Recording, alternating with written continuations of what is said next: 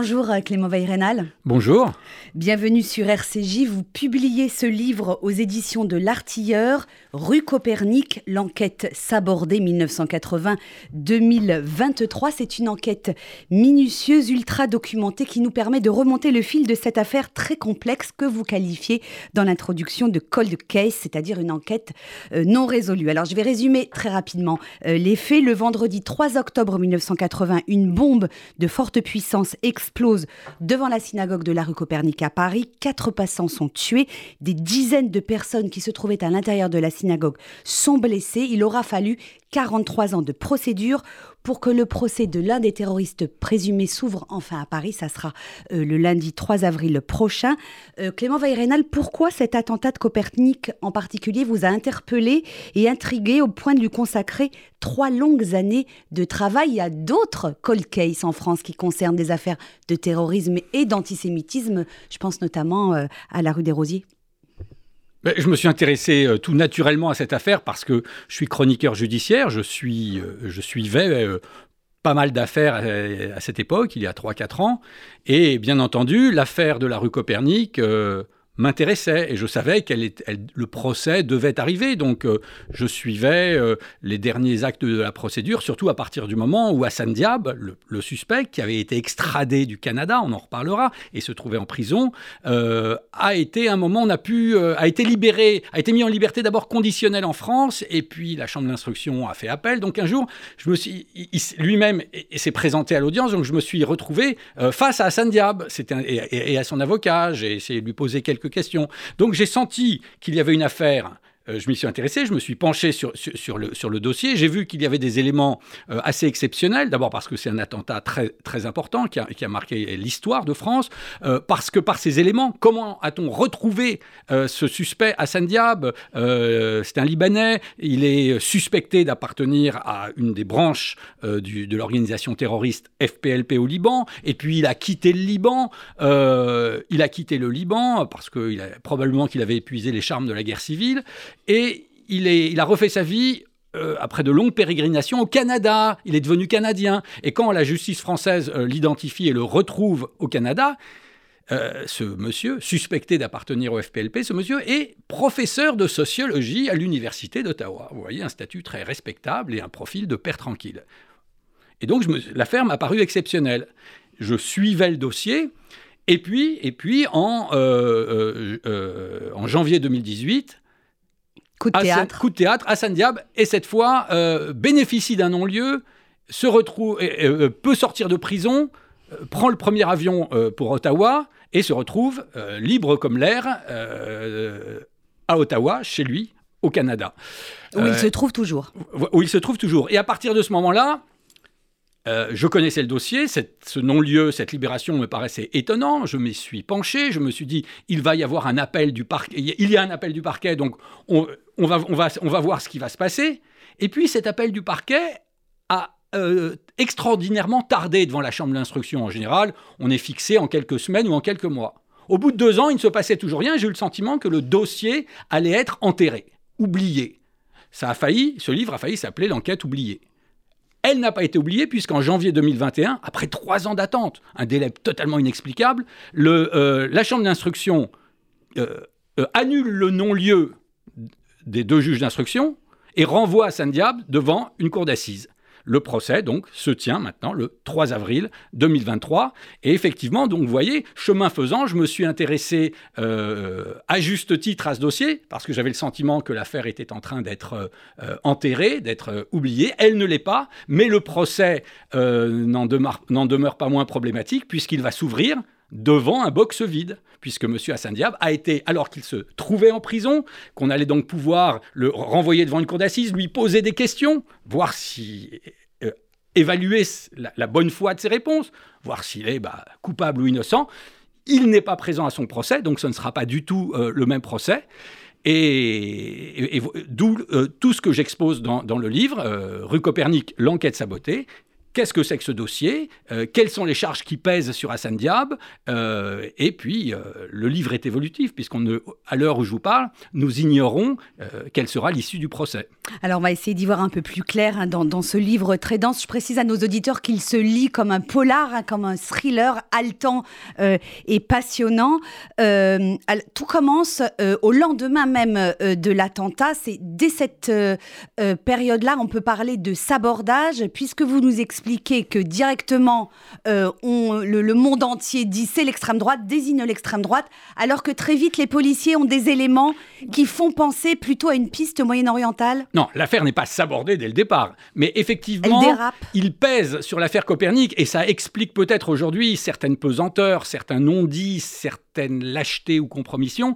Il pèse dès le départ, effectivement, euh, une sorte de, j'allais dire, de péché originel sur cette affaire, c'est-à-dire que euh, ceux qui ont vécu l'attentat la rue Copernic s'en souviennent, dès le soir même de l'attentat, une sorte de mot d'ordre, de folle rumeur se répand dans Paris et dans toute la France et dans le monde entier. Des néo-nazis, un groupe néo-nazi, aussi fantomatique qu'insaisissable, aurait commis l'attentat. Or, pour ceux qui connaissent un peu l'état de l'extrême droite en France, surtout à cette époque, il n'y a pour ainsi dire pas de néo-nazis en France, euh, et les groupuscules, les quelques groupuscules euh, euh, dérisoires d'un certain nombre de frappadingues qui vivent dans une sorte de, fantasme du Troisième Reich euh, l'enquête établit très vite qu'ils sont bien incapables, si tant est qu'ils en aient eu l'intention, qu'ils sont bien incapables de commettre un attentat de, cette puissance avec un explosif militaire euh, qui a euh, dévasté la rue Copernic. Donc il va y avoir effectivement un climat, aujourd'hui on dirait, de désinformation, de fake news, qui va atteindre tous, les, tous les milieux politiques, tous les milieux, toute la presse va partir en chasse contre les néo-nazis durant toute cette année qui est une année électorale, hein, il faut le rappeler. Tous les experts s'accordent à dire que euh, la défaite, quelques mois plus tard, euh, du président Valéry Giscard d'Estaing et la victoire du premier président socialiste de la Ve République, François Mitterrand, eh bien, euh, il y, a eu un, y a un paramètre qui a joué, c'est effectivement l'attentat de la rue Copernic, puisqu'on a fait croire de manière assez complaisante, assez délirante aussi, que des nazis seraient dans l'entourage du président Giscard d'Estaing, que la police française elle-même serait infiltrée par des groupes nazis. Or, très vite, l'enquête va au contraire démontrer que c'est bien un groupe euh, terroriste palestinien venu du Liban qui a euh, commis l'attentat. Mais on est dans les années 80, euh, il n'y a pas de... L'espace judiciaire de Schengen n'existe pas, les enquêtes à base d'ADN ou de téléphonie n'existent pas. On va la police va faire une enquête tout à fait euh, remarquable, puisque très vite, elle va établir cette piste moyenne-orientale, elle va euh, réaliser, elle va comprendre qu'un commando est venu euh, du Liban en France avec, sous des fausses identités, avec des faux passeports. Le poseur de bombes, Hassan Diab, d'après l'enquête, on pense que c'est lui qui euh, était porteur d'un faux passeport chypriote. Ils vont poser à bombe, mais à cette époque, euh, dès lors que le commando réussit à quitter la France euh, quelques heures après l'attentat et à regagner les capitales arabes où ils ont pignon sur rue, où ils ont des bureaux et où ils sont accueillis comme des, comme des valeureux combattants, voire comme des héros, eh bien, ils sont inaccessibles pour la justice française. Mais l'enquête ne va jamais être classée l'enquête va toujours, il va toujours y avoir, il faut le dire, des magistrats, des policiers, des enquêteurs, opiniâtres, euh, qui ne vont jamais lâcher l'affaire et qui, à plusieurs époques, vont euh, tout d'un coup, euh, grâce à une information qui leur parvient, relancer cette enquête. Et dès les années 2000, effectivement... Avec le juge Marc Trévidic. Voilà, il y a le juge Bruyère, puis, le juge Trévidic, qui vont identifier effectivement les membres du commando, leurs noms, mais comme je viens de vous le dire, beaucoup ne sont pas, euh, euh, on ne peut pas les atteindre. Ils vivent à Bagdad, ils vivent euh, à Damas, ils sont ou en, Libye.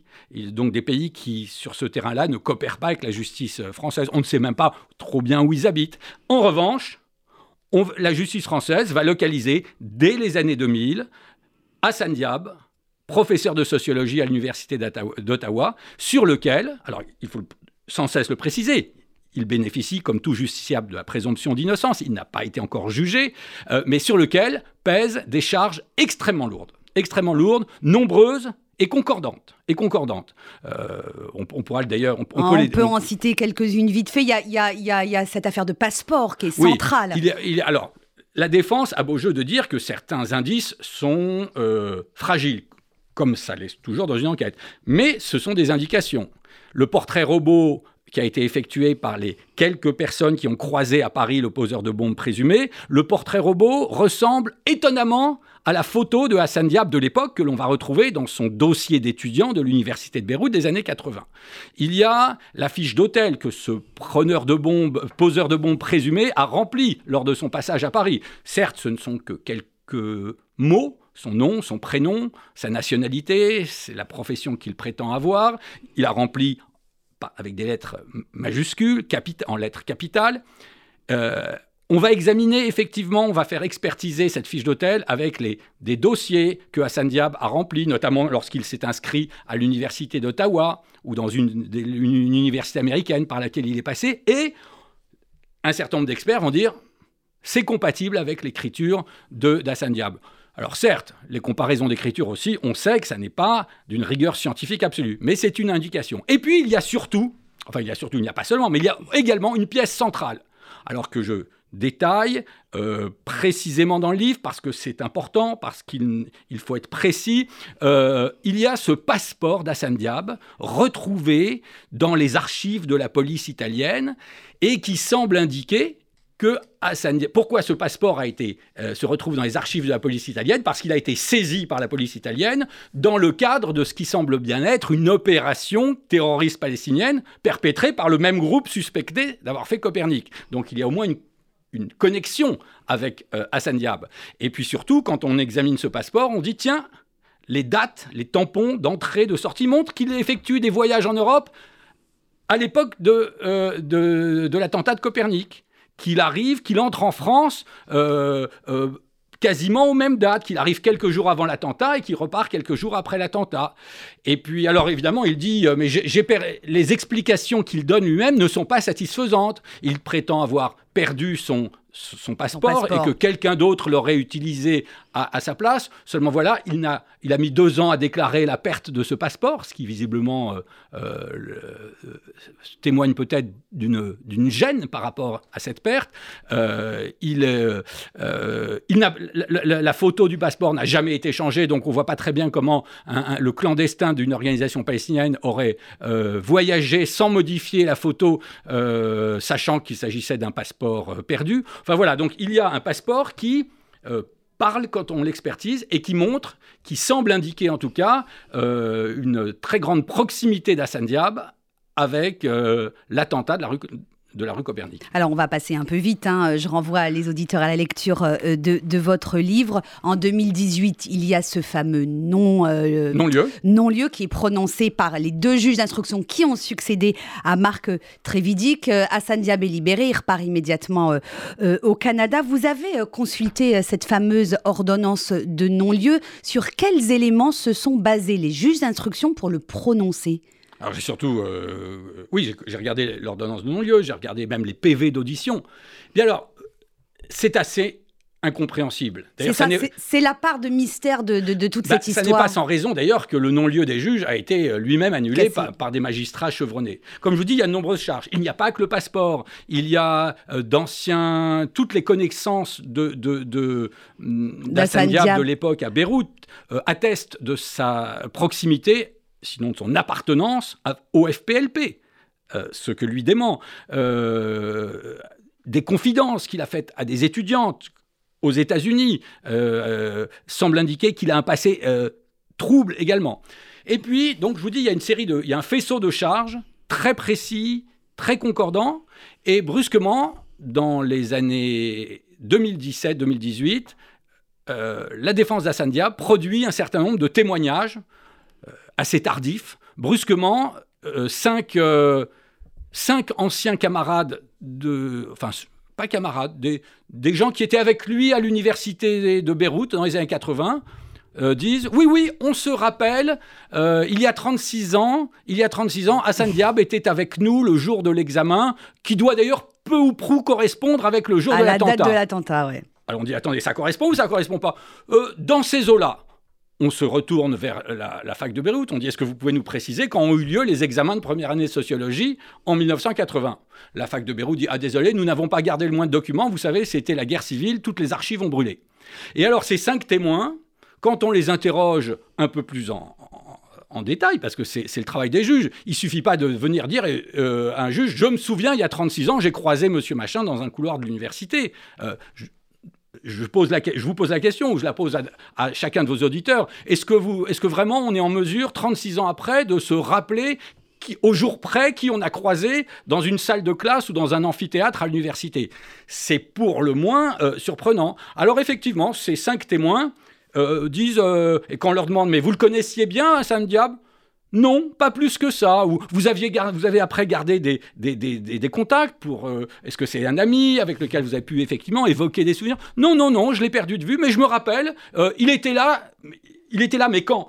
Le jour de l'examen. Et, et, je me souviens, c'est à peu près le jour de l'attentat. Donc, vous voyez, ça s'appelle un témoignage dans le, on peut sans crainte dire que ça ressemble à un témoignage de complaisance. C'est en tout état de cause, ce sont des témoignages euh, extrêmement fragiles, certains diraient même fantaisistes. Imaginez dans une affaire pénale qu'un caïd des, casinos euh, euh, soit poursuivi pour une affaire criminelle et que 36 ans après, cinq amis en borsalino et costume rayé viennent dire au juge Ah oui, je me souviens, le jour du meurtre, il était à la roulette avec nous.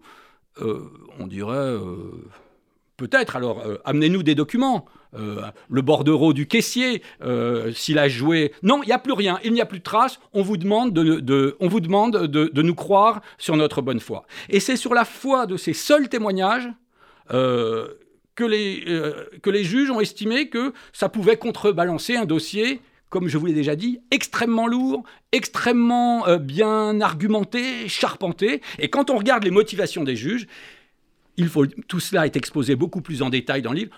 Certains de leurs euh, arguments ou de leurs démonstrations euh, laissent quand même... Euh, on reste un peu sur sa faim. Alors on arrive au terme de cet entretien, Clément Valrénal. Vous connaissez parfaitement cette affaire. Le procès donc de Hassan Diab se tiendra en son absence à partir de lundi prochain devant la Cour d'assises spéciale de Paris.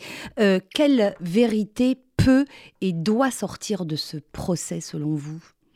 Bah, Devrait sortir.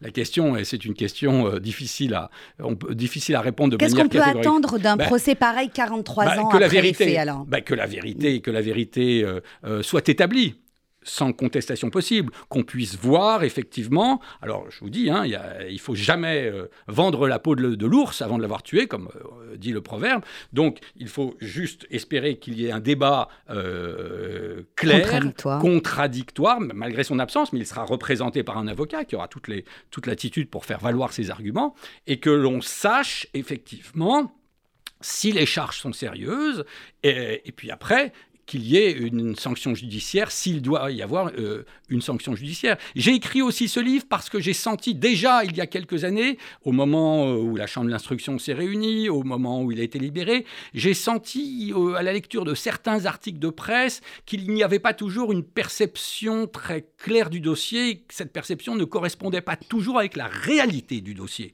Donc on nous dit oui, on veut faire croire par exemple que l'accusation ne reposerait que sur une vague expertise d'écriture ou une vague ressemblance avec un portrait robot. Alors, je me suis dit, il faut peut-être prendre les devants et avant le procès, que l'opinion publique, que ceux que ça intéresse, que les gens puissent se pencher sur le dossier. Mais le dossier est tentaculaire. C'est, une, je crois que ça ne rentre pas dans, une armoire. Il y a des, des, centaines et des milliers de procès-verbaux. Le livre expose les points les plus importants et montre que l'accusation contre Hassan Diab est sérieuse et souligne les, étrangetés de la procédure qui font que aujourd'hui va s'ouvrir, dans quelques jours, va s'ouvrir un procès devant un box vide en l'absence de l'accusé.